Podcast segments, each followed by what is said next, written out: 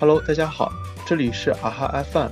最近秋招如火如荼，我们邀请到了一位在互联网大厂工作的产品导师，和大家分享一下秋招的经验和心得，以及关于他自身的职业选择。如果你是正在秋招的小伙伴们，希望这期内容能够给到你一些启发和思考的角度。如果你是未来秋招或者转产品的小伙伴们，也希望这期内容能够让你提前了解一些关于产品的思考以及转产品的路径。想要做校招辅导的同学，可以在啊哈 Club 经验星球的小程序上找到相应的导师。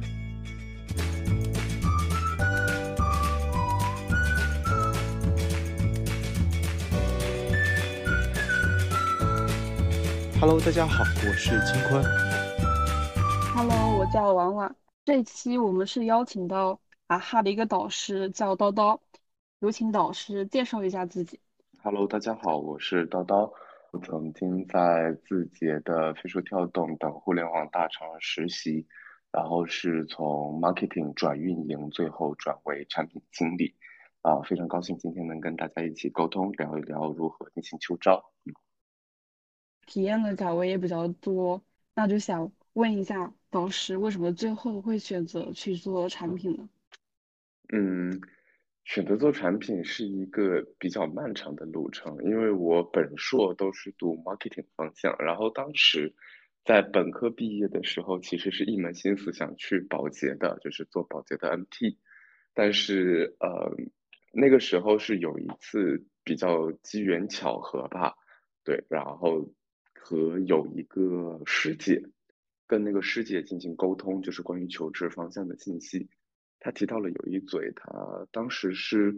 一九年的时候，对，那时候还比较早一点点。现在听现在听一九年，感觉好像就是时间有点远了。一九年的时候，那个师姐跟我说，嗯，随着国内的经济的上升以及国潮风的抬头。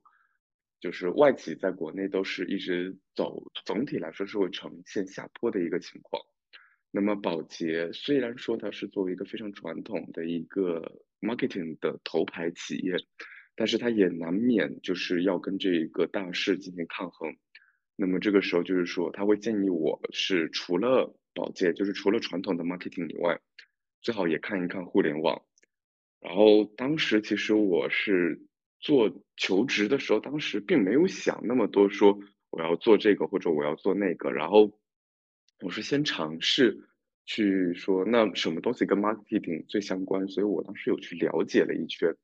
我了解了呃金融、咨询、互联网，然后快销、新媒体，然后呃新媒体其实是算广告 for A 那一块的。然后呃总体几个看起来就是金融跟咨询。当时的点是比较尴尬的，就是金融跟咨询，如果我去做吧，就我那个学历，你说要硬做也行，但是有点门槛，就 差了有一点点。然后你可能就只能去第二梯队的那些企业里头去做实习，或者说去做求职。那么第一梯队，比如像自学的 NBB，然后呢，像那个投行的三通一那个三中一华是绝对不可能的。就以我当时的那个学历而言，所以我觉得就是。既然我要做呢，我尝试去做一些更好的东西，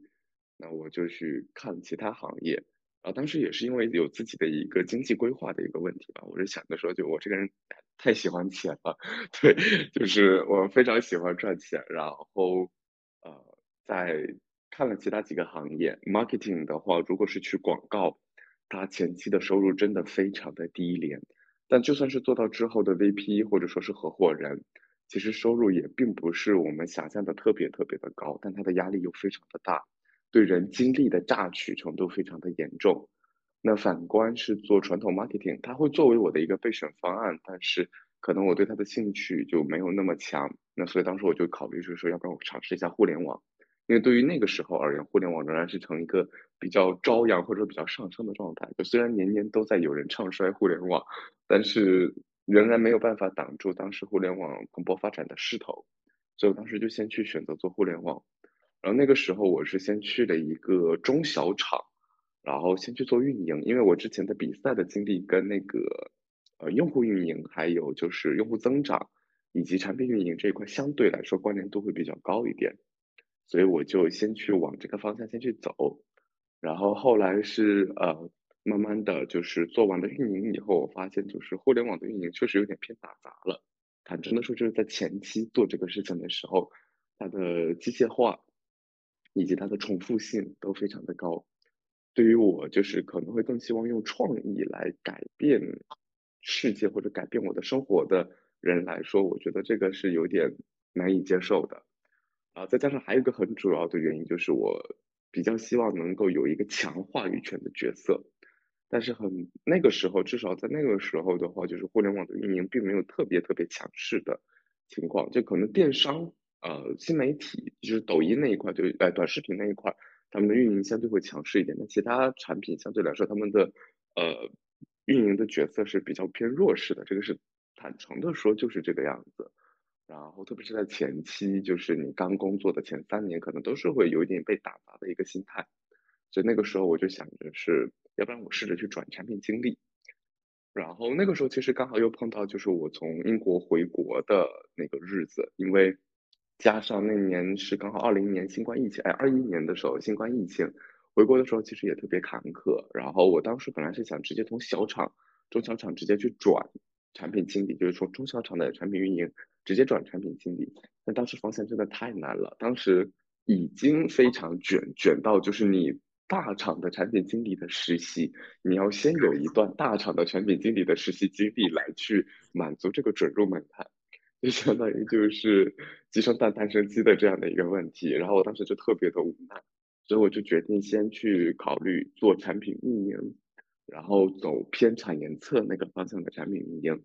所以当时我就先投，然后投到了飞书。对，其实我一开始是飞书，其实做的是飞书的项目管理，也是偏产品运营方向的。啊，就是所谓的 PMO，对，就是一个呃，天天催别人开会这样的一个角色啊。当然了，其实高级的 PMO 他会对就是人效，然后对包括说你这个效率以及项目发版这些东西有非常严重的呃非常重要的把控能力。但是当时我作为一个实习生，确实也是还是偏打杂的一个状态。但是当时我自己留了一个小心眼，就是我一直是想去做产品经理的，所以我作为项目经理的实习生。有一个非常大的优势，就是我能参加所有跟产研相关的会议，并且我能够看到所有产研相关的材料，是名正言顺去拿这些资料的。所以我就一直在看我们组产品经理他们的 P R D，看他们怎么开会，看他们怎么跟研发沟通，然后买奶茶给他们喝，求他们给我讲一讲 P R D 是到底怎么写的，以及当时自己那个组是用 Figma，对，然后就当时说就是 Figma 要怎么用。这些东西，然后就可能折腾了前前后后折腾了有三四个月的时间，然后机缘巧合之下，我们当时迎来了项目变动，然后组织架构进行了调整，然后刚好就是我之前对接项目做项目运营对接的那个 teams，他们那个组里头就是呃多出了两三个产品经理实习生的 h i c o n 哇，可给我开心坏 了。然后我就是自告奋勇去申请转岗，那当时也是非常幸运，就是之前我帮呃产品那边的大领导做了几件比较重要的事情，就是他那边人手抽不开，在我还是项目管理的时候，我帮他做了几件事情，呃，大领导也非常认可我，就是觉得说就是这个小朋友挺聪明的，然后也非常有态度，非常积极，所以最后我就是从。产品飞书的产品运营转成了产品经理，然后有了那一段实习，我后来又在工作了大概有五个月的时间，也就是说，我其实在字节跳动待了前前后待了差不多有八八九个月的时长，然后就是凭借着那一段时长，我在后来秋招的时候，基本上就是能够比较顺利的度过，啊，就包括说像这业务面试或者说是 leader 面。基本上就是这样的一个流程，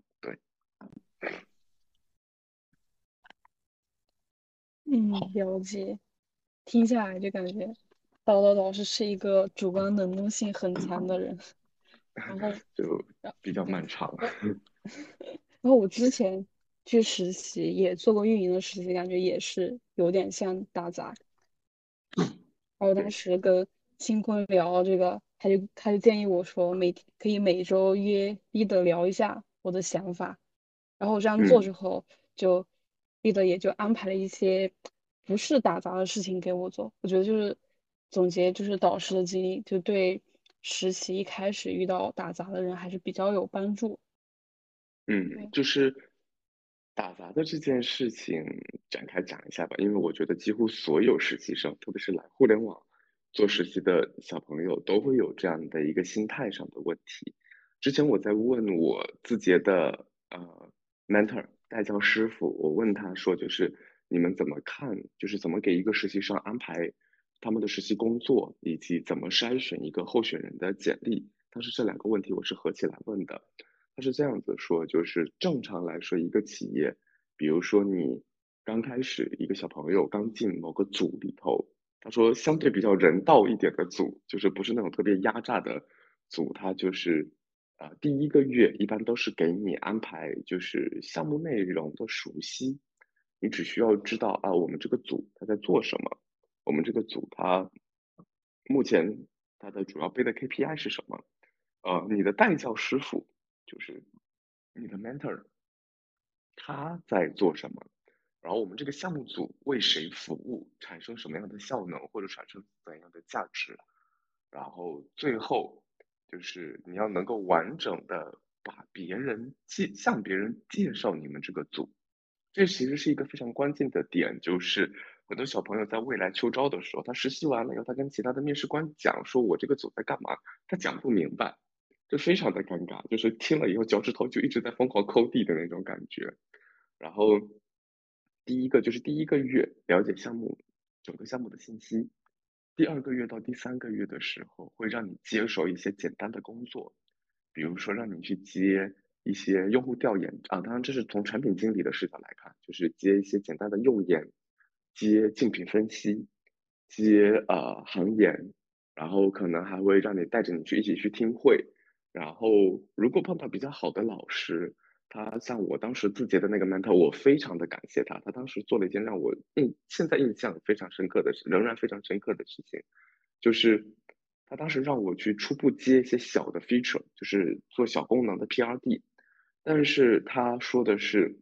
呃，他带着我去跟业务方一起开会，然后开完会了以后，我也写 PRD，他也写 PRD。写完了以后呢，用他的 PRD，但是我要认真去看他的 PRD 跟我的 PRD 有什么不同，然后看他为什么这么写，他的思路是怎么做的，他在做这个 PRD 花了多长的时间，然后有这样的一个横向对比以后，我就非常清晰的知道我在哪个地方能力是不足的，然后呢，就这么搞了三五次以后，基本上其实我就非常懂了，就是呃，我需要做什么。我哪个地方需要精进，哪个地方是我的特长，我学的什么东西学的比较好，非常清楚。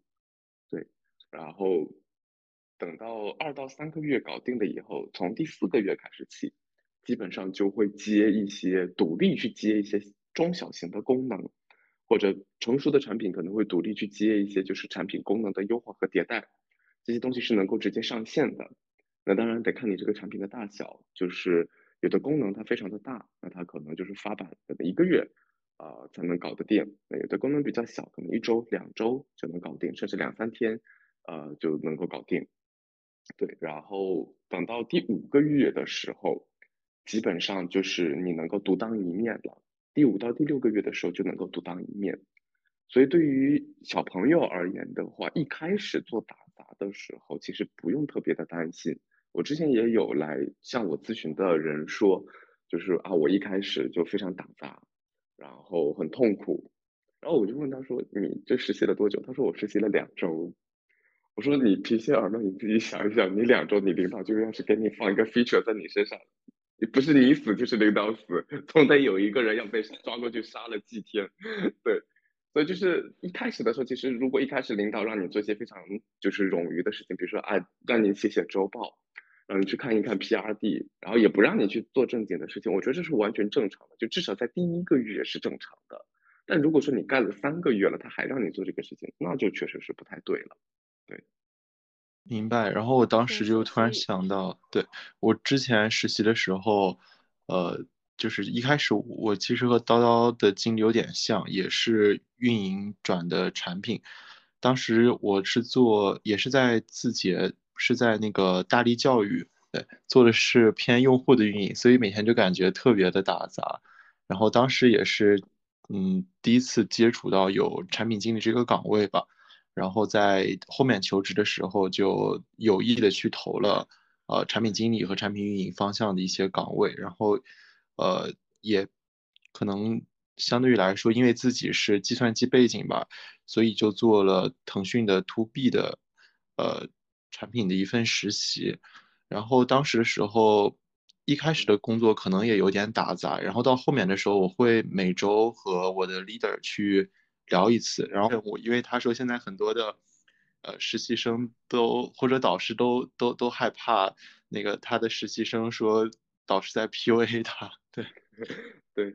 就确实有这个情况。然后向上管理是一件非常重要的事情，我觉得尤其是对实习生而言，因为我当时我们一个项目组里头，我数一下，应该有六个实习生吧，对，就是字节跳动非常的卷，就。啊，心脏不跳字节跳。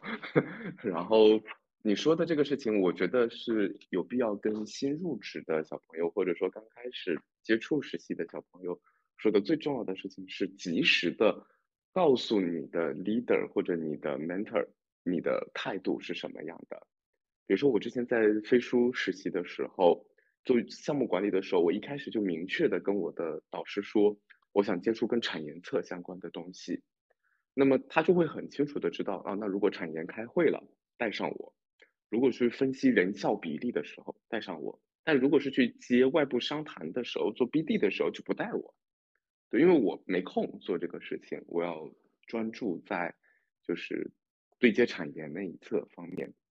那么同样的道理，就是在我后来做产品的时候，我就会明确的告诉我的 leader 说，我之前确实没有接触过跟产品相关的事情。所以我最终的希望就是我能够自己独立接一个小的功能，或者说我能够独立接一个小的产品，让我来自己做，让我去主导它，让我自己去跟业务方沟通，跟项目侧沟通，跟产研沟通，跟 PMO 沟通，最后跟我的 leader 汇报。对，那这样子的话，你的领导就会明确的知道，嗯，他要给你什么。很多时候，其实互联网这件事情就是。大家是很害怕的，就你的老导师可能也没比你大多少，就比你大个两三岁，甚至有的导师，我之前认识的另外一个导师，那个实习生比他还大了两岁，他他说他，然后那个实习生还是个那个一米八几的一个男生，然后我那个朋友身高没有一米六。应该就是一米五八吧，差不多。然后他说他每天看着那个男生，他心里就特别的怵。他说他说我如果要是对他出言不逊，他是不是不会一巴掌把我给摁下去？然后就是就所以其实我们换一个角度来想，互联网作为一个非常年轻的一个部门，或者说年轻的一个行业，你的导师很多时候他也不知道要什么，那你这个时候就是会哭的孩子有奶吃。你跟你的导师讲说你要什么，往往他就能真的能给你什么。对然后，当然，这还有另外一个特殊的情况，就是不要双搬硬套。你比如说，像我们当时那个组里头是有六个实习生，然后基于那样的情况下，其实我们的竞争还是比较激烈的。坦诚的说，就是竞争比较激烈的。那我会跟我的导师，除了做日常的 one on one 以外，其实我是会特地每天早上的时候跟他讲，说，哎，今天我大概要干嘛干嘛干嘛。昨天还有什么事情没有做完，然后今天可能有什么事情是需要你帮我出面解决的，或者说我需要来找你商量的，你看什么时候有空？我每天会发一个大概也就是四五行的一个简短简短的一个内容，告诉他说今天我可能会做完一些什么事情。那这个事情其实就是很类似于写周报，哎，写日报，但是日报我说实在话，我觉得日报太僵硬了，就你。这个简单的就四五句话，第一个要点提炼概括，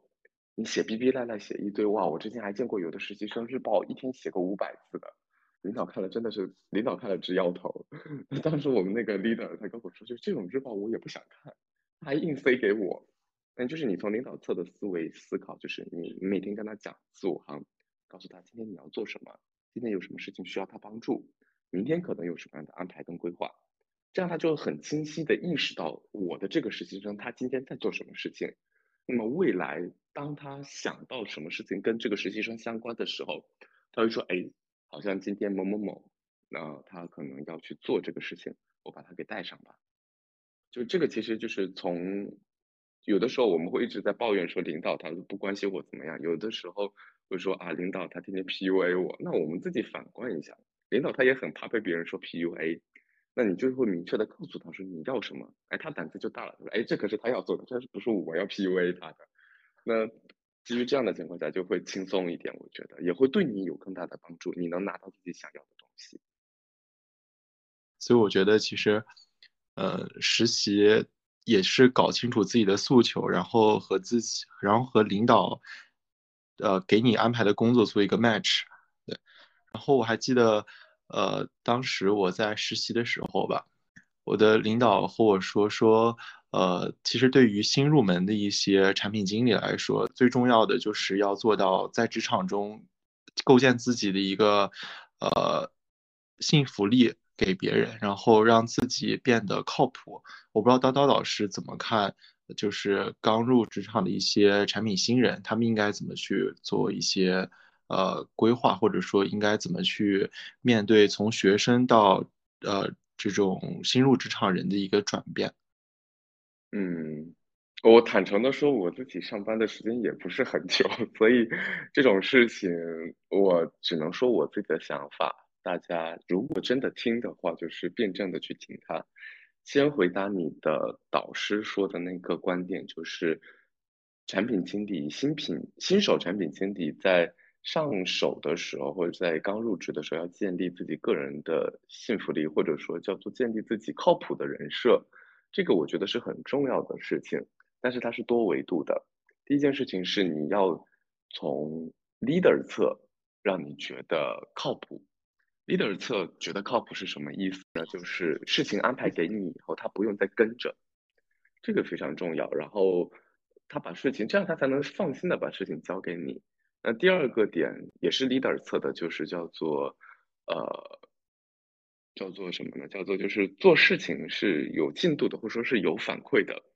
非常忌讳的一件事情，就是职场非常忌讳的一件事情是，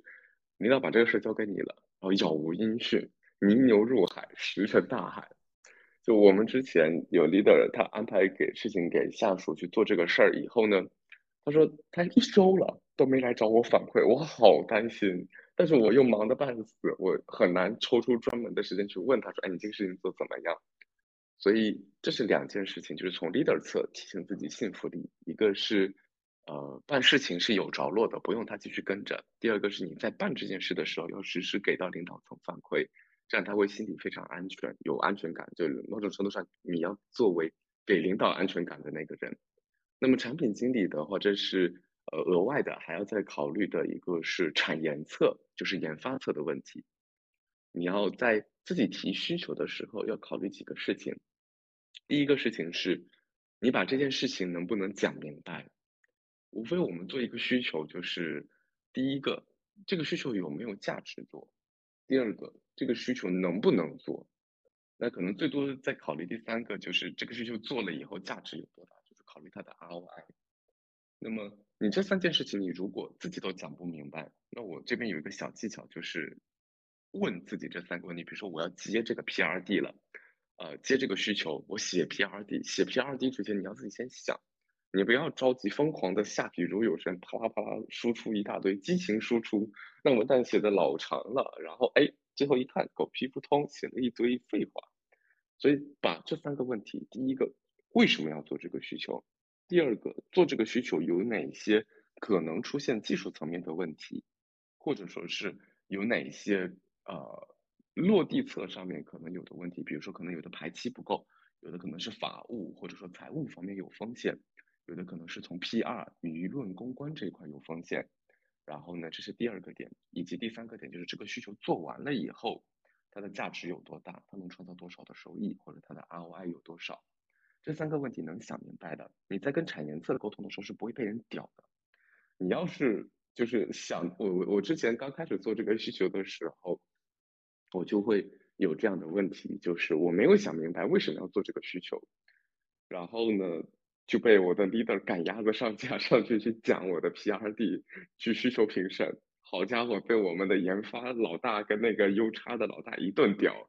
屌的我当时两个指头就疯，脚趾头疯狂的在地上抠，然后头都低下来了。然后就 对，但是这个必须很感谢他，因为他们不屌我，以后进了职场还是有人要来屌我。那这个时候死的是我自己，不是别人。对，呃，我之前实习的时候也是第一次单独评审的时候。然后就有被有被技术屌，因为他因为我一开始接的这个需求是之前的一个呃实习生，然后他留下的就是他写的 PRD 还是比较大的一个，就整一个呃他们叫 Sprint 吧，就整一个这个线的一个需求。然后我其实 PRD 都没没有看特别懂，然后就就是刚刚和你说的一样赶鸭子上架，然后就被一直屌一直屌。对，就是很正常的啦。就是做产品经理要做好被屌的那个心理准备。当时我的自己的 mentor 有句很经典的话，就是如果字节跳动以后把你招进来了，付你一个月两万块钱，那其中有一万五千块钱是因为你要被屌，所以他要把这个钱付给你，这叫精神补偿。然后包，其实这个当然这个是玩笑话，对，字节跳动不可能真的花一万五就请人来让他被屌。就是被屌这件事情，本质上它是在磨损你的职业的个人的一个形象，或者一个靠谱的程度。那我举一个例子是什么？就是，嗯，就是当时我们在做有一个产品在做内部的 dashboard 展示台的时候，呃，我换换一个吧，换成那个另外一个功能叫做 RBAC 权限管理。对，就是我做的这个产品是偏后台的一个功能，就是要给。就是我们当时那个大的产品做一个权限管理系统，那这个时候就涉及到我要如何去管控不同角色手中有的权限，比如说有的权限是能对这个工单进行编辑，有的只能查看，有的是就地区位置查看，有的只可能看全国的，甚至能看全球的。然后呢，比如说有的还能编辑有编辑短信的权利，有的有审核的权利，这些权利东西它非常的复杂跟冗余。那么，如果我是没有什么准备，我就随便把那个权限给列出来的话，一定会被人屌到死。对他随便抓一个东西出来就能够 judge 你。那这个时候要怎么做？我觉得就是从我自己的理解来看，或者说包括我过往的经历来看，几件事情。因为我是做 to B 端的，B 端的话两个很重要，一个是业务方的态度，就是你对接的人的态度；一个是你的产研侧的态度。那你要先问对接方。就是说，关于权限管理这块，你们有怎样的需求，把这个需求给聊清楚了，然后最好就是开着我们的飞书会议啊，把这个有实时翻译，有时是记录，这样子飞书妙记把字儿给记下来，事后如果要扯皮的时候，就有记有证据说，哎，这件事他这么说的，可不是我自己这么瞎想的，就是他这么要求我做的，对，然后学会保护自己，在明确了他们有怎样的需求以后，我们再去问产研侧。啊，我现在大概有怎样的一个想法？你看这个能不能做？如果能做的话，啊，我给他写 PRD 里头；如果不能做的话，你看看咱要怎么改。那能改的话，我们一起看怎么调整，然后你再看要不要跟业务方反馈，然后最后一直磨合。事先调整的时间，其实沟通调整的时长远高于你最后写 PRD 的那个时间。P.R.D. 只不过是把你之前所有沟通说话的内容给整合起来，对。然后回到刚刚说那个职场幸福的幸福力的那个问题，就刚刚这个讲到的是产研测的一个问题。然后最后一个事情就是，呃，补充的就刚刚讲的 leader 测有两条，然后产研测有一条，产研测就是你这个事情要能够做得下来或者能够做得好。哎，就是刚刚写了三件，第一个就是为什么要做这个需求，第二个是需求能不能做，第三个是需求的 ROI。那么最后补充一点，算是第六小点。第六小点是什么？就是你能不能把你这整个事情讲给你父母听？这是我自己总结出来的一个小的知识，因为我爸妈他们其实对互联网完全没有任何了解，那我需要把我这件事情讲给我爸妈听，然后我爸妈就会。通过看我父母的反应，就能够知道这个事情他们有没有听明白，进而就知道我的反馈或者说我的信息传输有没有问题。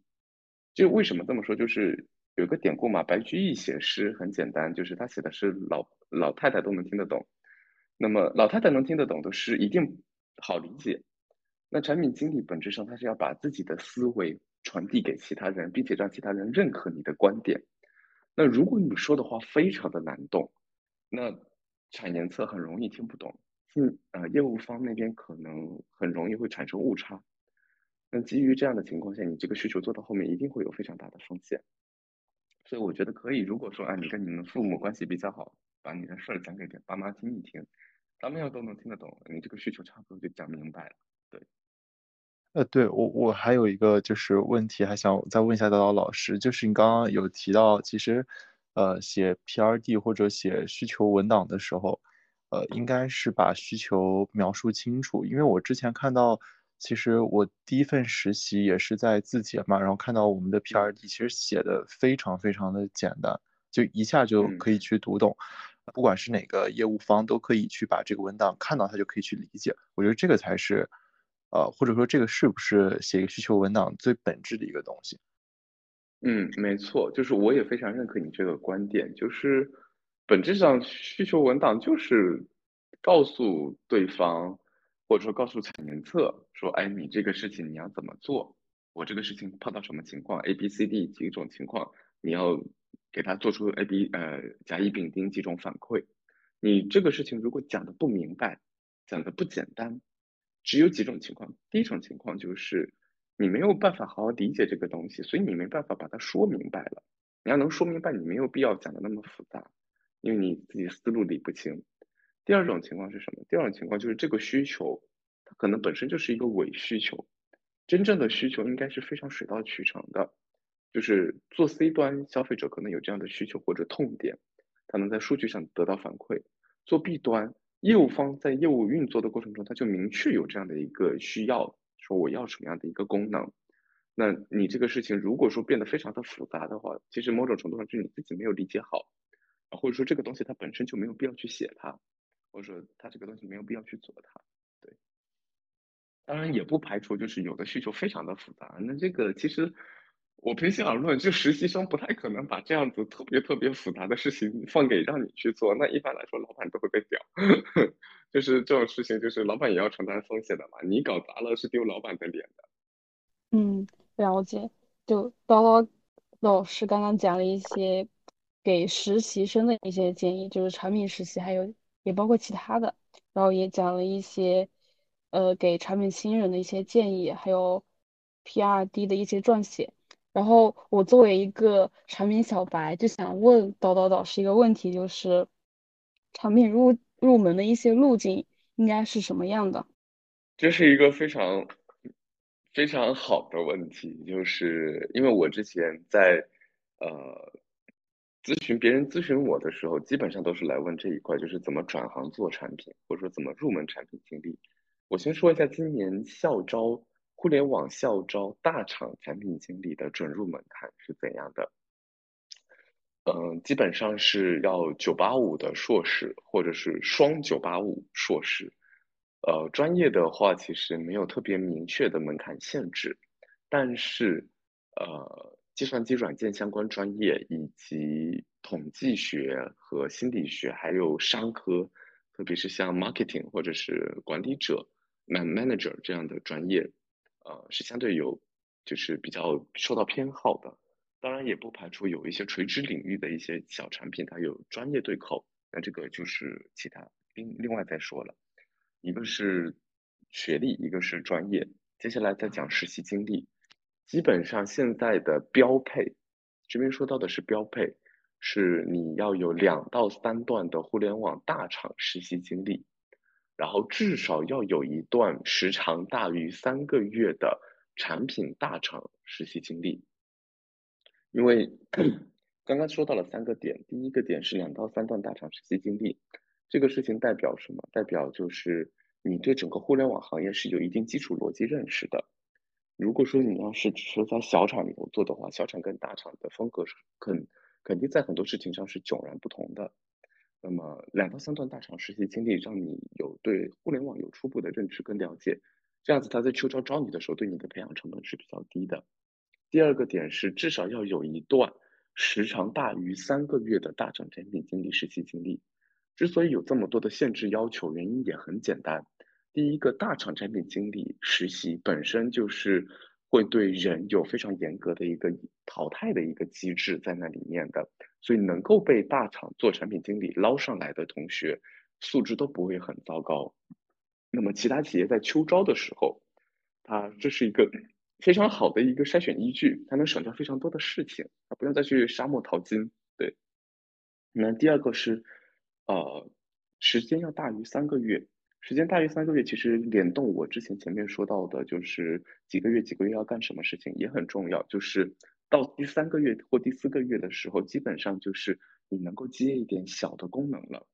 这个时候你已经开始写 PRD 了，啊，也做过竞品分析了，也做过行业调研了，也开始初步跟产研测有所沟通了。那只有在这个时间段，你才算一个相对比较合格的产品助理。都算不上产品经理，然后呢，那这个时候我再把你招进来，我再培养，相对来说时间周期是比较低的，成本是比较低的，对于企业来说是比较轻松的。刚刚讲到是准入门槛，那么我们反推入门路径非常简单了。首先第一个就是你可能需要至少在我算一下时间是大三上学期的时候，而且大二升大三的那个暑假。你可能就要开始去尝试去找互联网的实习经历了。那我如果说就是一开始就想去做产品经理的人，我会非常推荐你一开始投岗位你就不要投运营的岗位，你就去投产品经理。那两条路可以走，第一条路就是你先嗯投大厂的产品运营，然后呢投完大厂的产品运营以后，要么看内部有没有转岗的机会去转成产品经理。要么就是去看，呃，大厂做完产品运营以后，你转去中小厂，降维打击，呃，去做它的产品经理。当然，这一个现在特别是因为运营它是做的比较螺丝钉化了，细分化非常严重，所以其实这一条路现在可能逐渐走的不太行得通。就是说，一开始先去做大厂的产品运营，然后你再去做中小厂的产品经理，然后你再去转用中小厂产品经理的实习去投大厂产品经理的实习经历。然后你至少拿到一段大厂产品经理的实习经历以后，你再去投秋招，最后入职，这个是一个第一条比较基础的一条线路。那第二条线路就是一开始你就去投中小厂的产品经理实习经历，然后你去投，投完做了一份以后，马上去投中厂的产品经理，然后再去投大厂的产品经理，然后这样子一路一直上升，然后做到呃。就是你手头至少有两三段大厂的实习经历，然后这两三段大厂实习经历可能都是产品经理相关的，那么你在投秋招的时候也是会比较轻松的，对。然后最后说一个点，就是入门的一个路径，嗯，跨行业这件事情，跨行业是比较重要的，就是因为很多人他其实一开始就不是计算机相关的专业的人，但平心而论，互联网已经是一个相对开放的行业。他并不是特别的 care 你是否有产品经哎是否有相关的技能，比如说就是啊你会不会一定要会码代码，或者你一定要会写 PRD，这个其实相对来说都还好，他对你的要求没有那么高，不像比如说医学或者法学啊，你一开始就一定要那个职业资格证来考什么试，这种都没有，所以相对来说它的入门已经算是比较轻的了。嗯，了解，就是。叨叨老师可能刚刚讲的就是一些，就是我刚刚问的和叨叨叨导师讲的，就是关于路径的一些问题。就是还想问一下，就是假如说想要学习产，因为产品经理他有一些能力的要求嘛，就是想要去满足那个能力的要求，会有哪哪一些学习方法，或者是有一些什么书或者博主可以推荐的？嗯，我诚实的说。没有，就是真的要说产品经理，你说有什么技能吗？你说啊，他要去写 PRD，啊，你能写一首非常好的 PRD，还是听了都很扯淡。就是不同场景、不同需求下，哇，你说你那个 PRD 写的文笔虎虎生威，有可能吗？不可能的。你说你 Figma、X 者墨刀能耍的特别溜，有用吗？呃，真说实际上你要做个产品工具人可以，但是我并不推荐你把时间花在这样的事情上。本质上，我觉得想做好产品经理，就是不停的去实践、去操作，然后在实践中去学习。那如果真的说硬要去看书，我会推荐几个人。首先，第一个，你去看人类学的书，比如说看看项彪。项彪他在讲，就是之前他之前有一个就是把自己当做方法论，呃，把自己当做方法这样的一本书，他会讲，就是说现在年轻人为什么精神内耗。然后为什么会有就是呃空虚感？但在这这个在做 C 端的时候，其实是非常重要的，因为本质上你其实是要去了解用户的一个心态的。啊，你可以理解成是教授。对，当时牛津大学在做学术研究的时候，非常注重小词说大事，意思就是说你能用非常质朴的语言把一件非常庞大、非常复杂的事情讲明白。这其实本质上就是跟写 PRD 是一个道理。对。然后，呃，微信读书有这本书，我非常推荐大家去看。这是第一个人，向标。你在看完他的书以后，你能够对自己有非常重要的认知。因为产品经理本质上是先修心的，修心完了以后再去修性，就是你自己要有自己的完整的价值观、呃逻辑体系以及认知，这三点非常重要。你在这一些都做的不错的情况下，你才能去。做产品经理，你去告诉别人，传播你自己的思维，传播你自己的意见。你像你，比如说要有一个人自己的逻辑体系要是非常的混乱，他做不了产品经理，他要被研发屌死，他真的要被研发屌死的，真的。他适合去做，他可能会适合去做一些别的更有创意性的工作，但他如果逻辑性不强，一定是要被研发屌的。对，然后这是第一个人，第二个人是少南，就是 Flowmo 这个产品的创始人以及。之前丁香园的创始人，嗯，他是这个产品经理，我非常推荐的是他的那个 newsletter，就是呃叫产品陈思路，对，对，少南老师，我其实我就是我看少南老师是这个样子，就是我会非常欣赏的是他思维的过程，思维的观点，其实每个人千奇百怪各有不同，但他思考的模式。让我非常的认可，就是你如何把自己的文案、把自己的想法产出、总结出来，然后有条有理的去捋清。某种程度上，你是在看他这个产品沉思路的过程，你不是去看他最终总结出来的观点啊。当然，观点可能也很重要，对。但是更重要的是，你要去学人家去怎么思考这件事情，他去怎么看这个问题，他的视角是什么样的。那比如说，如果我没有记错的话，少南的那个人生的母题应该是信息整理。当然，这个我不确定，没有百分百的确定，因为我记这个细节的东西经常会记混。对，就是如果说错，少南老师多多包涵。对，但是就是说他在做这个事情的时候，他在做信息整理跟归纳的时候是非常有条理的。这对于我们作为产品经理来说是一件非常重要的事情，你要有自己思考的一个过程。那其实从更宏大的视角来看，是不仅仅是产品经理，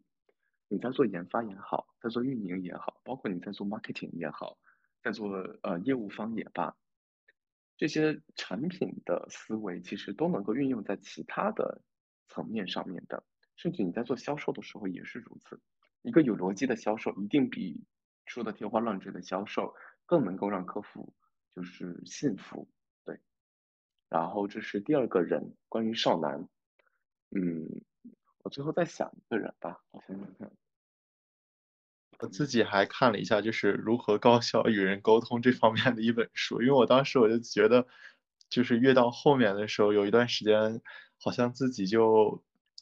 没有办法用很简单的话去表达自己的需求，然后说清楚自己想干什么。对，嗯，这一类书我。这个是这样的，就是我可能没有去了解过这方面的知识，但是我确实有做过这方面的，就是自己的经验总结。因为我经常会碰到，我们现在就跟非常多的研发侧的小朋友在沟通，然后研发侧的小朋友他们就会说，啊，我有的时候就经常是，就是就是叫茶壶煮饺子，有货倒不出。对，就是他会经常想了很多东西，他都讲不出来。他说他嘴巴张开的那一刻，他就只能啊吧啊吧啊吧啊吧，就这个感觉。就是 就是是这样子，尝试着。我当时给他们的说法是，你尝试着用一个陈述句来定义你这个问题。当你能定义完这个问题以后，你其实讲其他的事情都很轻松了。就是你要知道你面临怎样的问题，然后呢，比如说这个问题是什么情况，比如讲它问题的供需关系，它可能是供需失衡，可能是有信息差。可能是有能力差，比如说有的人做不了这件事情，你要先尝试用非常平实的语言，一句陈述句，一定要用陈述句，就是主谓宾三个要有啊，可能定状补不需要，但主谓宾一定要有，谁做什么，对什么做什么，那你能把这个东西定义下来以后，其实你讲话就讲得非常清楚了。对，那其实啊，有的人说什么要分点呀，啊要显得有逻辑呀，其实我个人觉得就是。坦诚的说，我自己分的也不是很好，所以我我不知道这这个到底有没有用。对，然后说话的这个事情大概是这样子。然后最后补充一本书，这本书我会觉得非常非常的有价值，同样也是在微信阅读上能够读得了的这本书，也能读得到的这本书。那个稍等，叫做看一下，叫做微信微信读书上的沸腾新十年。是林军跟胡哲老师一起写的一本书，这本书我觉得跟之前的呃《浪潮之巅》那本书也非常的像，但是《浪潮之巅》讲的是美国的互联网发展史，《沸腾新十年》讲的是中国移动互联网的发展史。就呃，特别是对于一个像互联网这种历史不是很悠久的行业来说，很多时候时光机理论是能起效果的。就是你可能很多前人在做的事情，后人也是能够借鉴一下的。然后包括说像是很多做呃投行或者说做 VC，他们是想投互联网相关的，一定是必读这一本书。他要从非常宏观的视角去看一下互联网，它过去十年发展了什么事情，之前的百团大战，O2O，然后到滴滴跟那个 Uber。做呃就是线下烧钱投钱，然后再到就是呃飞书开呃飞书企业微信他们开启就是 to B 新纪元，这些事情都是整个互联网发展历史的重要关键节点。你在看完了这一本书，当然这个书字儿有点多，七十多万，对，你能把这一本书看完了以后，最最强悍的地方在于你拥有了俯瞰的视角。俯瞰整个互联网是如何发展的，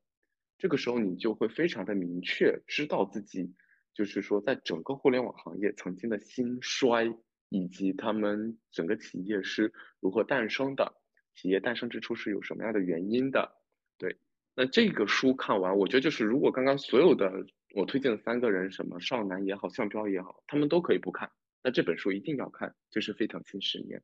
这本书真的看完了以后，你会对互联网有非常明确的一个了解。然后看完它了以后，你再去思考业务侧方面的问题，会有一个大佬视角，或者说会有个上帝视角。那你这个时候，我觉得对于你来说是会有非常本质的提升。嗯，好，明白。呃，刀老师还在想请问一下，就是呃，你有什么建议吗？比如说是写简历的一些 tips，对，可以给到一些。可能是校招生，也可能是新入职场的一些实习生们。对，就写简历吗？还是嗯，写简历吧。嗯嗯，我想想看，我应该改过至少有五六十份的简历了。对，然后如果是按啊哈那边的记录，我应该有一百多次的咨询，那基本每一次都会有跟简历相关的信息。我说一个点，就是是企业一般来说是怎么筛选简历的，这个视角其实是蛮有意思的。就是当我们在写完一个简历以后，它其实是会对我们的简历进行一个评分的。那比如说可能啊，你是九八五的本科啊，当然这个分数是我胡诌的，对，确保信息安全。你是九八五的本科，我给你比如说加五分。有没有硕士？有硕士，我给你加一分。然后呢，硕士九八五硕士五分，二幺幺硕士四分，啊什么 QS 一百的硕士可能是三分这样子，加完了以后，你的学历背景会有一个分数，然后呢，包括像你的实习经历，它也是会去抓你的关键字跟字段的，比如说你是否有产品经理的相关实习经历，是否是大厂有大厂，好，我给你比如说加一分。然后呢，比如说像是对标大厂，比如说京东，哎，比如说淘宝，淘宝去看京东啊，有京东的产品经理实习经历，我给你加两分这个样子。然后呢，比如说对于岗位，产品经理的岗位，那我可能产品经理我在你有产品经理实习经历，我就给你再加一分。然后包括说像是在你写的具体的内容里头，有的企业可能也会对具体写的内容进行关键字的抓取。比如说你有写需求设计啊、功能设计、产品迭代、竞品分析这样的关键词，也抓出来去重累计、去重计分这样子。然后这边实习经历也会有一个总体的分数，然后项目经历那边还会有一个，哎，就是个人竞赛，包括语言方面也会有一个分数，比如说是否过了四六级，有的可能是设置成不过四级直接 pass，直接 fail 掉你的简历不让你过，然后。呃，比如说有的什么托福、雅思，托福一百分，雅思七分以上啊，再给你加一点点分数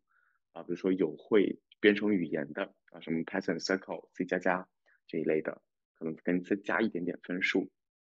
然后是否有获得奖学金？有的企业，比如说我如果没有记错，呃，腾讯、华为应该好像对这个分数都比较，就是对奖学金都挺在意的。有你有校级奖学金、国家奖学金、国奖。这都会给你加分，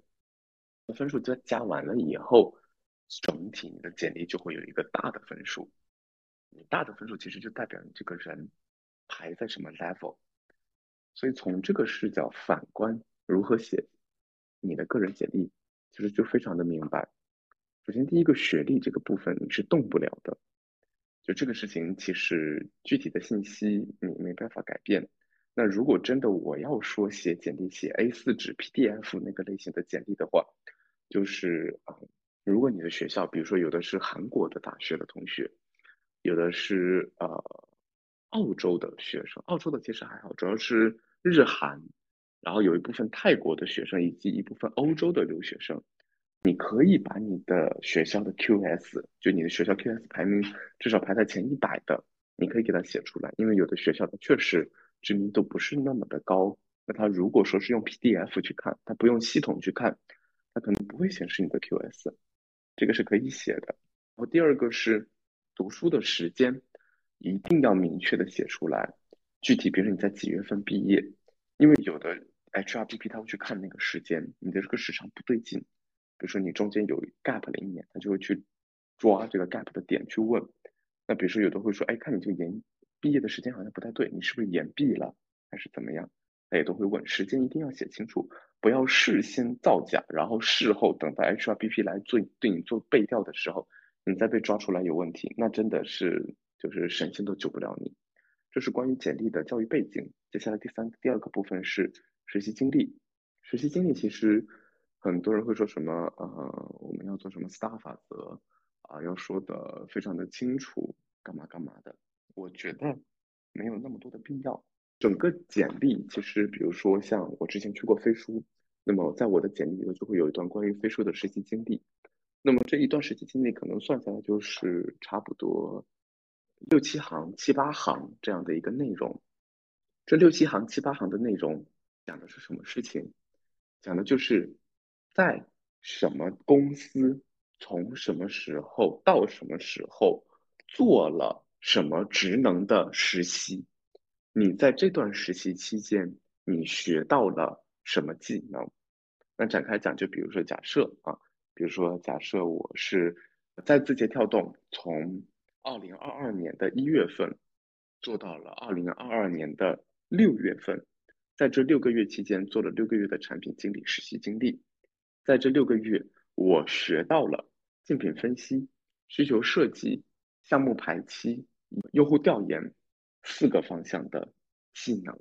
那么你能把这几个事情讲明白、写明白就非常的重要。我通常会推荐，比如说你第一行可能是写的就是从左往右就是你的公司、你的职能，然后呢向右就是向右对齐就是你的时间时长，然后下面就可能是六行，六行里头可能分成三个小点，三个小点的话，前面四个字或前面六个字一定是非常关键的，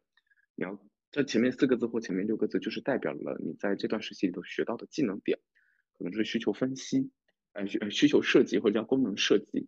那么功能设计代表说你在这段企在这企业干了六个月，学到这个技能，后面跟了两行的字儿，这两行的内容就是在讲你是怎么说你学到了这个技能。比如说我是面临企业方或者业务方有这样的需求，然后做了多少多少个的呃竞品分析，然后呢期间可能比如说通过 A P test 啊，通过就是项目管理或者通过需求排期，然后做了多少多少个的需求，然后这个需求最后上线了以后。比如可能带来多少的 UV，那点击率是多少，或者说我这个项目或者我这个功能直接节省了多少的人力，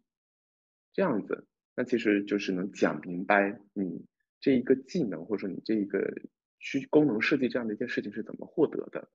那么关于后面的两行，就是如何说明你习得这个技能，我一般跟别人说的是，你在面临怎样的需求或面临怎样的问题，提出了怎样的解决方案。最后取得了怎样的成果？能把这三个问题讲明白，其实你这一点就已经说清楚了。然后这个就是实习经历，实习经历一般来说就是，呃，越大厂放的越前面。然后这个不用按照时间顺序排是没有关系的。比如说有的同学他可能就是呃在腾讯实习过，然后又在某一个不知名的互联网小厂实习过，那么这时候你一定要把腾讯放在前面。就算腾讯可能做的不是特别的详尽的实习内容，但是你把它放在前面，HRBP 第一眼能看到你在鹅厂做过产品经理，哎，那说明说你至少是有一定的就是个人能力，否则鹅厂不要你。对，然后这个写完了以后，你再写第二个、第三个，实习经历写完了，最后写个人的技能。A4 纸 PDF 型的简历其实，嗯，要写的东西并不多。就是一个是你掌握了什么语言，可能是计算机编程语言；一个是你会用什么软件，Extra、Figma、墨刀这一类的；然后一个就是你可能获得过一些什么样的奖项。一般来说，没有必要写自己的论文，这个很重要，因为呃，论文这种东西，学术偏学术的，一般我们不是特别去看它。对，然后奖学金其实挑几个大的奖就行，就是有国奖的先选国奖，没国奖的选省级的。省级没有再选市级的，市级没有了，最多选个校级的。什么学院的就不要写了，对，就太细太小了。然后总体来说，大概就是简历就是这个样子吧。嗯，了解。就是刚刚听导师有提到关于 gap，然后我最近身边也有人选择 gap，就是相当于给自己的人生按下一个暂停键，然后对外进行一个探索，对内进行一个探索。然后我就想问一下，就是作为就是招聘的公司方，在他们眼中，gap 是加分还是减分？还有导师认为 gap 是一个什么样的一个行为？嗯，首先我自己其实非常鼓励，就是如果你有条件并且有勇气，我会非常鼓励你去 gap。但是你 gap 不要去玩儿啊，对，特别是有的小朋友，哎。就是我之前接过有一个学生，他 gap 了一整年，天天在家打游戏。哎，好家伙，他那游戏还没打出个什么花出来，就是那一年是硬生生、硬硬的浪费掉。我说就是就是神仙都救不回来。先说我对他的态度，就是我非常鼓励你去 gap，就是我鼓励几乎所有中国大学生去 gap。虽然其实国外很多人他们没有，就是可能他们 gap 的比例并不像就是所谓的公知或者公众号说的说那么高。但是他们更多的是，就是他会有个再深造的一个理念，就比如说我本科读工作完，呃，本科毕业了，我可能是读两工作两年，或者说我随便干两年活，然后我再去读一个研究生，读一个 master，这样子，那它其实本质上也是 gap，就是我中间要思考我到底想要什么，然后这是第一个点，就是我鼓励 gap，第二个点是说一下业务方或者说企业对于 gap 的人他的态度。本质上来说，我觉得他们是中性的，不是说啊你 gap 了一定好，或者你 gap 了一定不好。判断你这个 gap 是否好，它主要就是判断你在这个 gap 期间你做了一些什么，这个非常的重要。比如说我前一段时间刚刚，呃，有一个小朋友来找我问问题，然后非常重要的一点就是他中间 gap 了有将近一年的时间。他 gap 了这一年他干嘛了呢？他父母生病了，他照顾了他父母半年。然后呢，同时还有一年的时间是，还有剩下小半年的时间，他是去学就是数据分析这一块相关的一个事情。然后呃，这个事情就是因为他是从机械转成数据分析数科那个方向的，他自知自己数据的能力并不是很好，所以他花了半年的时间去学它，然后后来又读了研，然后最后就是现在出来来找工作。那这个时候我就会跟他说，首先第一个，你如果是关于这一点 gap 的这一件事情，你要明确的告诉业务方，当时你为什么 gap，很明确，他当时就是。嗯，没有考上研究生，对，然后想再申请第二年，再申请一年的研究生，这个是当时时代所趋，就是没有办法，疫情之下也不好出国，然后这是被迫的，其实大家都能够理解。但我们会看的是，哎，你在这一年干嘛了？他就说了，首先第一个，他前半年的时间，大部分时间其实是在照顾他父母的，因为他父母生病了，但现在父母身体已经康复了，所以不再需要他进行照顾。那在照顾父母期间，他也有在思考自己到底需要做一些什么事情。最后，他思考发现，自己作为机械系的学生，如果转行去做数科的话，他的数据能力是非常弱的。他需要在这方面跟其他的同学补齐，或者说叫拉齐。那么，作为这一件事情是最重要的一件事情，他就会去思考我要怎么去学习，我要看什么课程、什么软件、什么内容。啊，我要怎么确保我学的东西是高效的？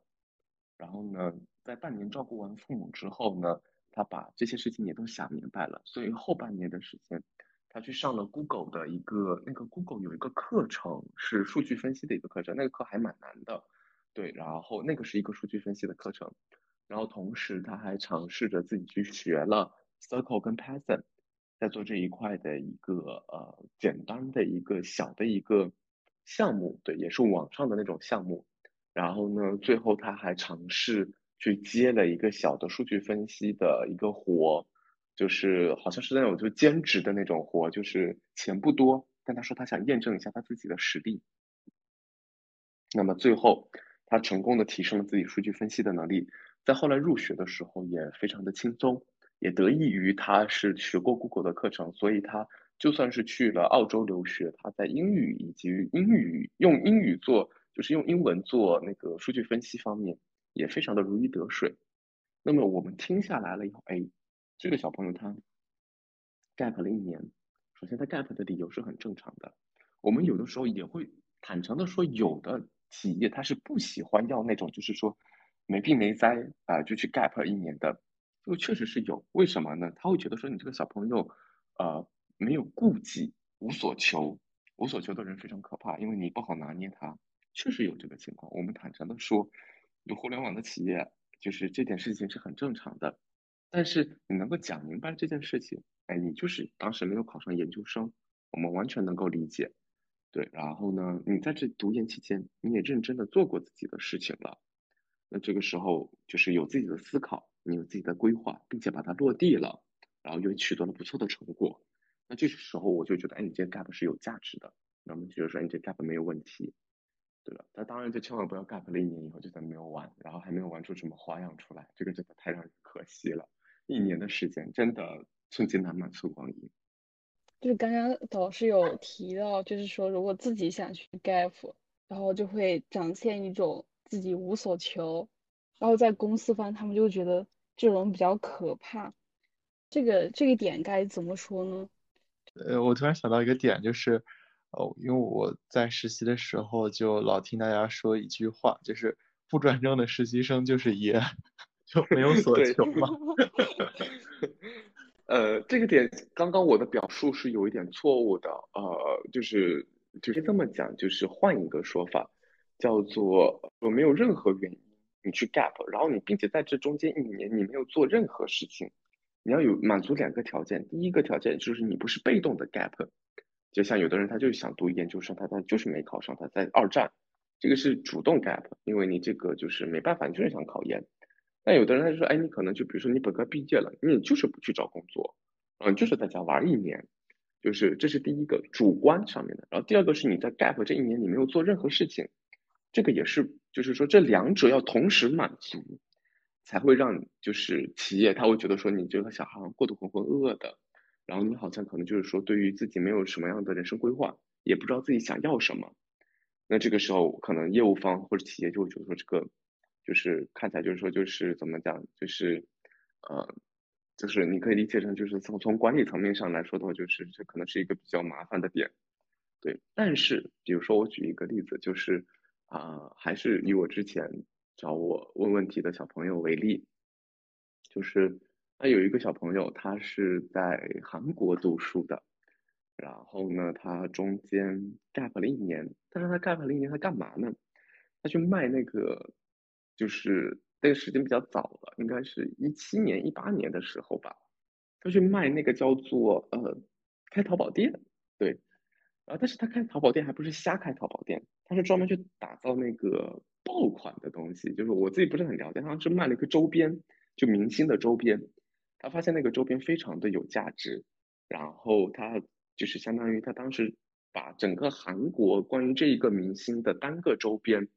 就是百分之八十的货源都揽在了自己手里头，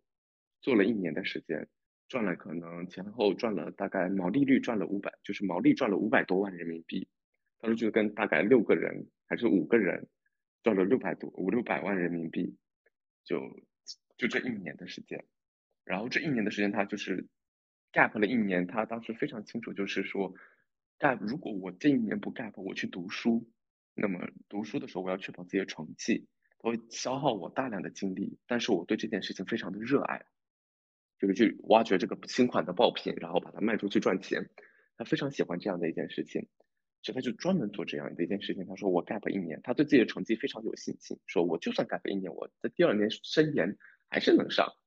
对，然后就他这一年时间非常有规划。你看他赚了五百多万，你把好多互联网大厂人扔出去去开淘宝店，也一年赚不了五百多万。别说五百多万了，五十多万可能都赚不了。对，然后嗯。那他这 gap 了一年，他把这个事情做得非常的好，他开了淘宝店。他当时他说他最高的时候，在这个单品品类上，他抽到冲到了榜一还是榜二？榜一吧，应该榜一好像连续了多久？反正这时间还蛮长的，细节我记不清了。就你 gap 一年，其实 gap 这件事情它不可怕，业务方或者用人单位也不会说因为你 gap 了我就不要你，对，但是。他一定会看的是你在 gap 这一年你做了什么，你有没有去规划你的人生？你用你这一年多出来偷出来一年的时间，你去做了什么样的绝地反击？你去做了怎样的人生规划？你去了解了什么事情？你去习得了怎样的技能？这个技能是否对你后续的职业帮助是呃职业规划是有帮助的？这个才是 gap 最重要，或者说。我们最看重你 gap 中间的这个事情。了解，就是刚刚说 gap 的时候，也说了一些自己的一些职业规划，然后就想就想问一下导师，就是应该怎么去对进自己进行一个职业规划，以及怎么找到第一份核心的一个实习。呃，我坦诚的说哈，首先第一个，我自己职业周期也不是那么的长，对，所以就是讲职业规划这个问题有点，就有点像是什么，你知道吗？就有点像是三岁的小孩跟你讲他以后要买房要娶媳妇儿，对，所以这个事情是本质上，坦诚的说，它是有点点扯淡的。但是我可以讲一个我自己经历到的事情，然后分享给各位。呃，通常来说，我们的人就是整个应届生分成两类群体。一类群体是他很明确知道自己想要什么的，但这些的人一定是少数啊。比如说我当时我就很明确知道我自己是要赚钱的，我太喜欢钱了，对。但是君子爱财，取之有道，所以我要想合法的赚钱，因为真正赚钱的能力都写在宪宪法里头，对。然后在如何不用宪法赚钱的情况下，我要思考的是哪个行业来钱快，哪个行业能够确保有一定的生命周期。并且哪个行业它不会在透支自己健康的情况下去赚钱？那这个时候我很我会很明确去思考这些问题。大部分人其实是不是这样的？他们不知道自己要做什么，他们不知道自己能做什么，也不知道自己喜欢什么。嗯，现在其实很多人会觉得说，哇，就是就业非常的复杂，好像你第一步踏错了，剩下几步就。就天崩地裂，就真的有这样的一个感觉。但实际上，我去找了很多就是高层的管理员去问，包括像是很多大型企业，呃，我了解了，可能有差不多十个 VP，VP 这个级别的人吧，对他们可能不是正职 VP，但他们 level 跟 VP 差不多，有去跟他们沟通。我发现很大的一个共同的点在于，他们其实就是英雄不问出身。呃，很多人一开始做的活其实是非常复杂的，就是你现在他可能位居高位，但他其实一开始可能有的做销售，有的做法律，有的做营销，有的做技术，什么的都有。所以我觉得就是说，现在职业场上会非常在意的说，就是啊，你的出身，你第一份工作好不好，你做的企业是什么岗位，你做什么事情。其实我自己觉得就是大家太焦虑了。嗯，本质上来说的话，就是你自己一开始做什么事情，很难说就是很幸运说你一开始就能精准的 get 到你想要的那个点，但是曲线救国也是可以的，而且某种程度上复合的背景，你做了更多的东西，你有不同的学历、教育背景，往往在你未来，特别是你职业的中后期，会产生巨大的价值。就比如说像是你作为一个管理者。一定一定是比那种就是，呃，单一只做，比如说产品经理，啊，产品经理一直做到产品总监，然后做到什么什么产品的呃总副总裁，他只做产品，一定是会非常的单一的。他在面临诸多复杂问题的时候是没办法解决的。我举一个很简单的例子，就是呃，产品经理他可能会涉及到比如信息安全的问题，那就是法务的事情，可能做不了。那比如说有个产品经理，他可能没有做过销售，后续商业化的问题他可能也不了解。那我们换另外一个视角来看，比如说我作为一个管理者，啊，这个管理者他又做过销售，他又做过产品，他甚至连安全合规法务他也做过，他还做过 HRBP。那这个时候他做管理者的时候，他的视视角是非常多元的，他去看一件事情的时候，他能规避非常多的风险。这其实反而就是从企业的高层来说，他会更希望要这样的人，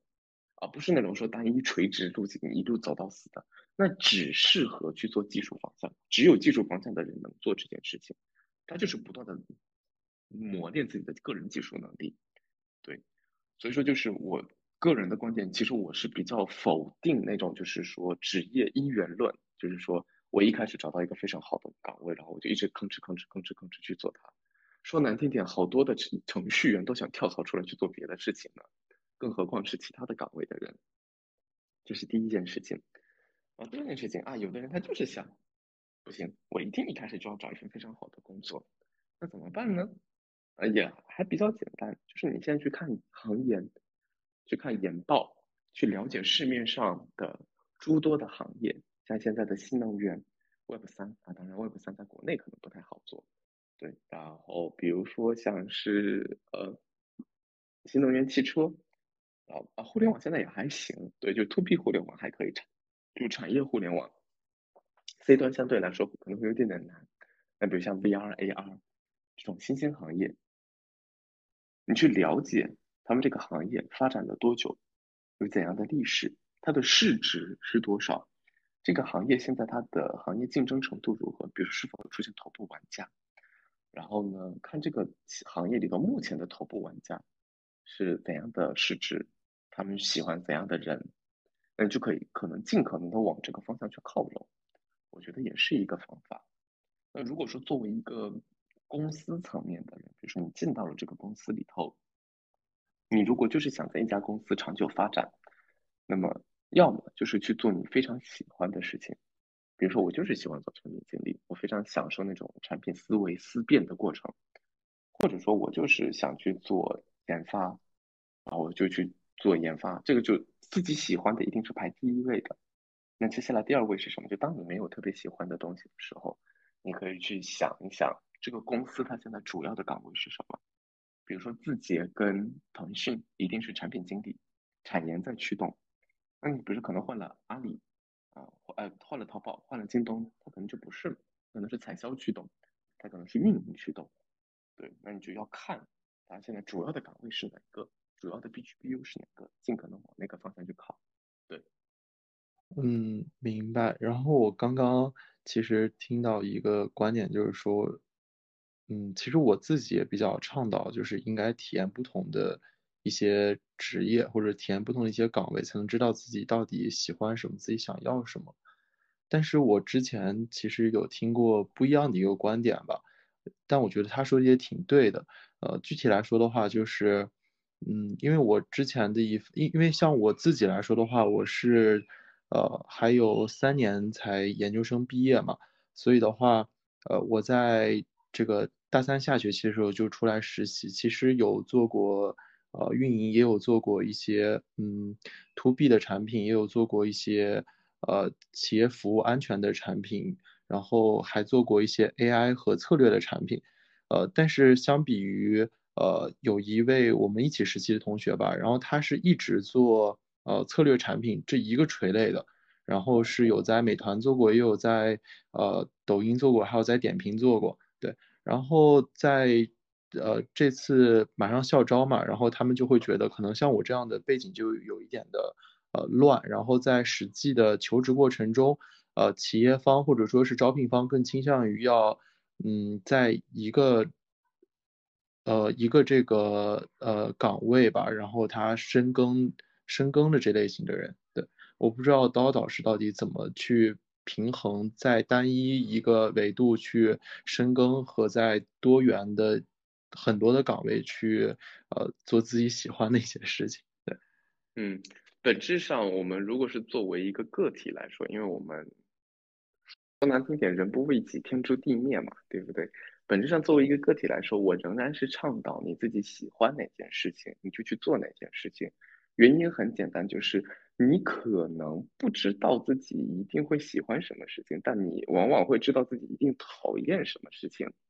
那如何去知道自己讨厌什么事情呢？你就是一定要多去做。这个东西就是说，呃，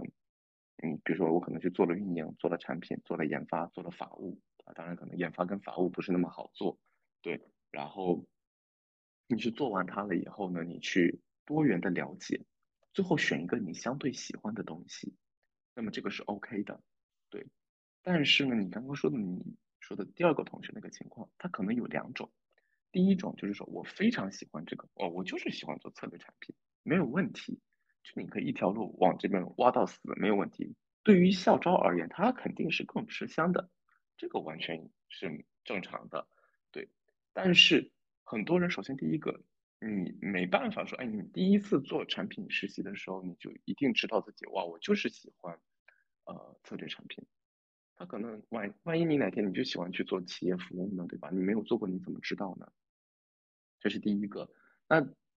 保不齐说啊，有的人他就是很喜欢，那没有问题，你可以去做它。在校招的时候，你也可能会更有了解这一块信息层面，这个是没有问题的。但是我了解到的信息是，当你到中高层的时候，当然就我们能不能做到中高层都是 另外一件事情了。对，就是如果有幸能够做到中高层吧，对，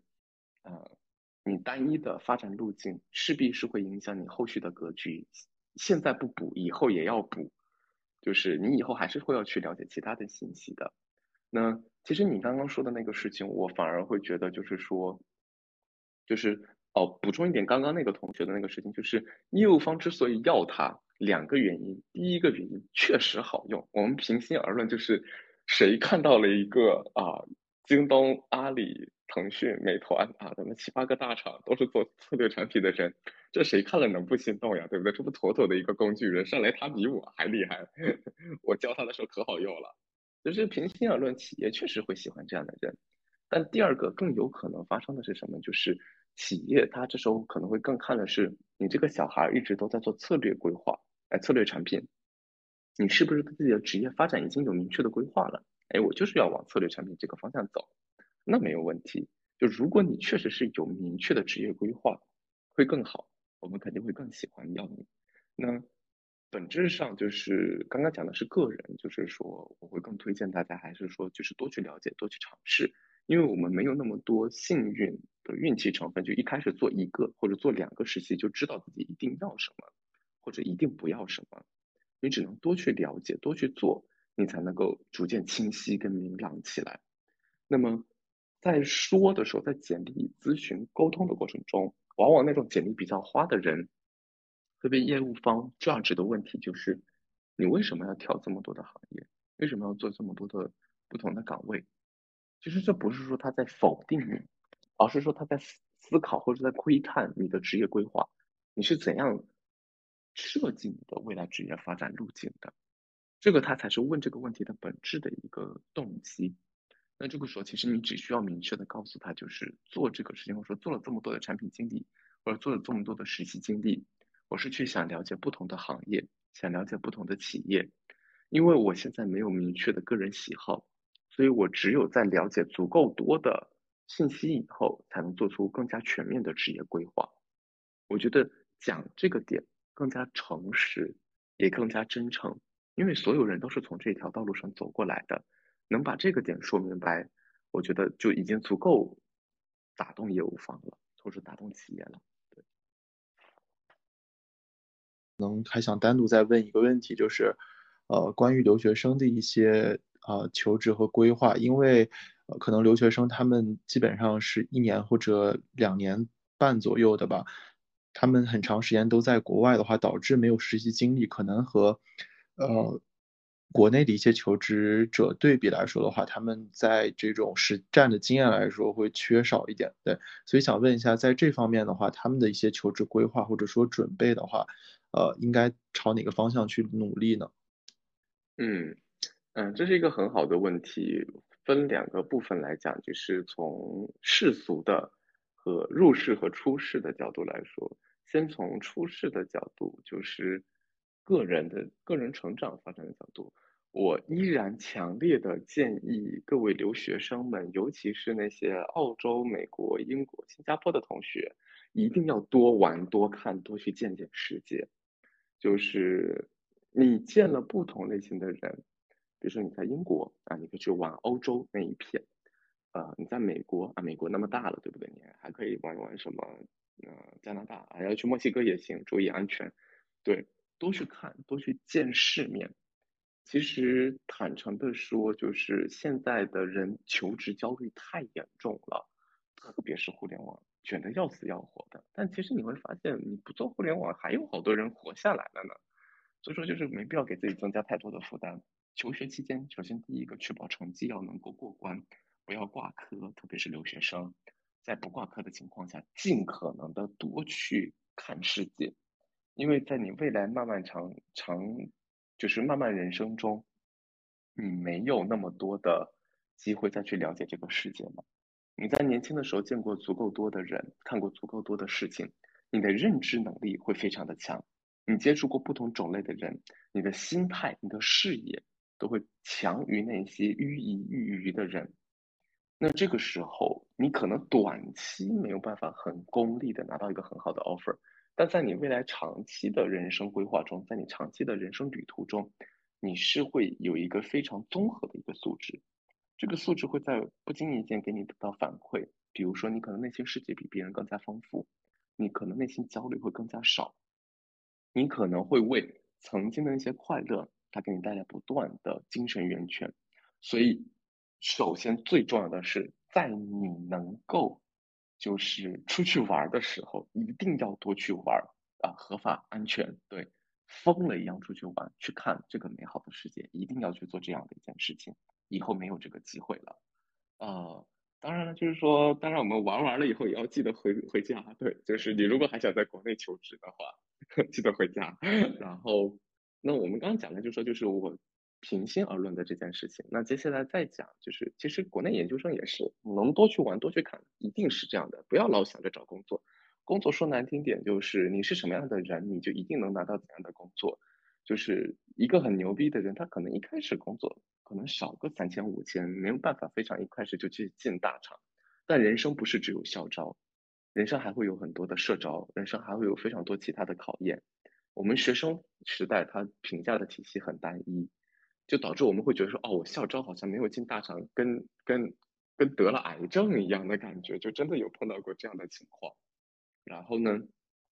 你可能一开始没有拿到很好的 offer，但不要紧，一定一定在未来是会有更好的机会在等着你的。那这是第一个，就是我最真心的话，因为我自己其实当时是没有做到这样的事情，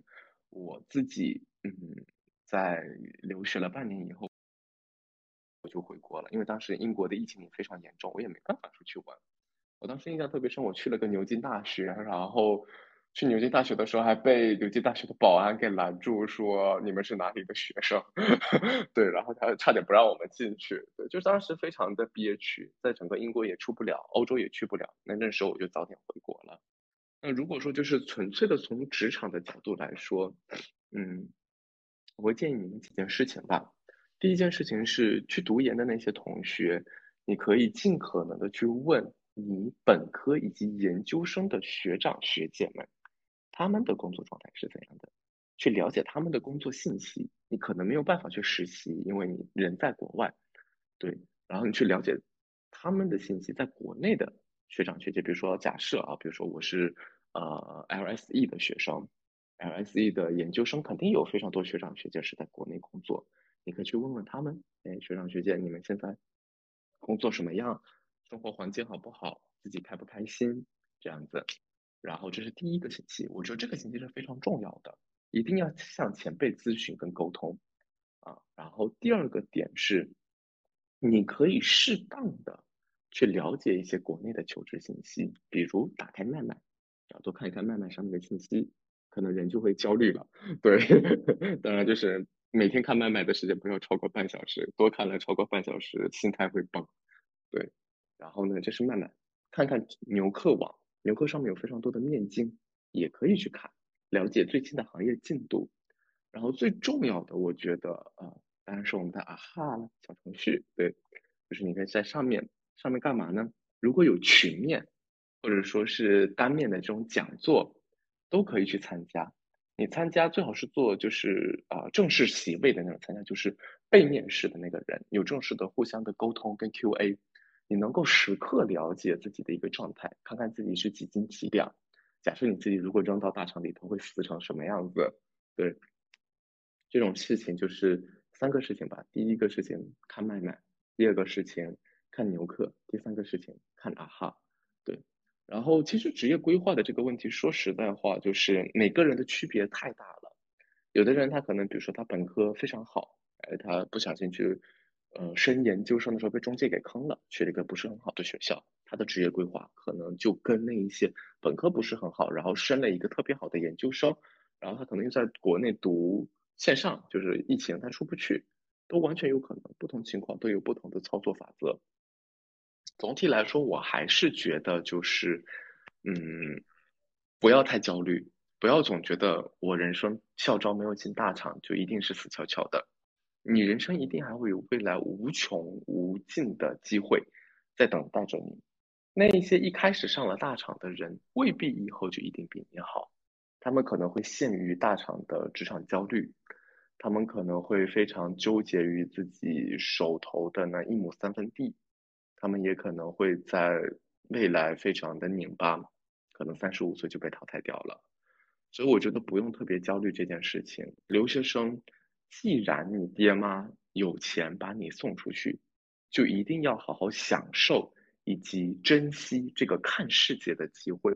看世界真的很重要，开眼看世界。如果自己的视野太局限了，局限在国内，局限在某一个集市，局限在某一个纯粹的行业，局限于你身边的三三两两的人群，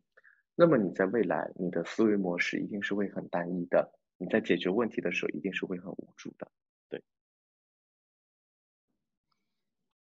我讲一个小故事吧，对我讲一个小故事吧。这个小故事是我自己的亲身故事，就是我们去年的时候校招，然后我们有呃三四个小朋友，呃研发也有，数据分析也有，产品经理也有，后呃还有一个还有一个那个小朋友是学那个呃那个是运营吧还是什么，我忘了。对我们他是四个人。然后我们那一年校招的时候，就是你知道吗？秋招特别的坎坷，就我们几个都是留学生回国了。然后呢，有人实习转正失败的。当时那个同学他学历不是很好，他非常的珍视就是能够在大厂实习的机会。然后结果最后还是因为实习转正，然后没能拿到 return offer，当时心态特别崩。他三天喝了四瓶威士忌，就那个黑方，就 就这个好像不能说，对，就都喝了四瓶酒，对，就心态特别崩。我当时去他房间的时候，看到那个整个酒就嗖一下就冲到我面前，就好像有人拿酒瓶子打了我一拳，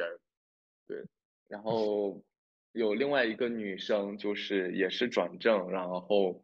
就是也是在大厂，一个还有不错的一个大厂，数据分析。然后做实习也没有转正，然后失落了特别的久。然后我们当时都印象特别深刻的就是，在我们没有就包括我当时我也是面临着我又要秋招，然后又要写毕业论文，然后又要准备实习，就三件事情一一起压在我身上。我当时印象很深，是我是呃九月左右八九月的时候在写毕业论文，然后我还要。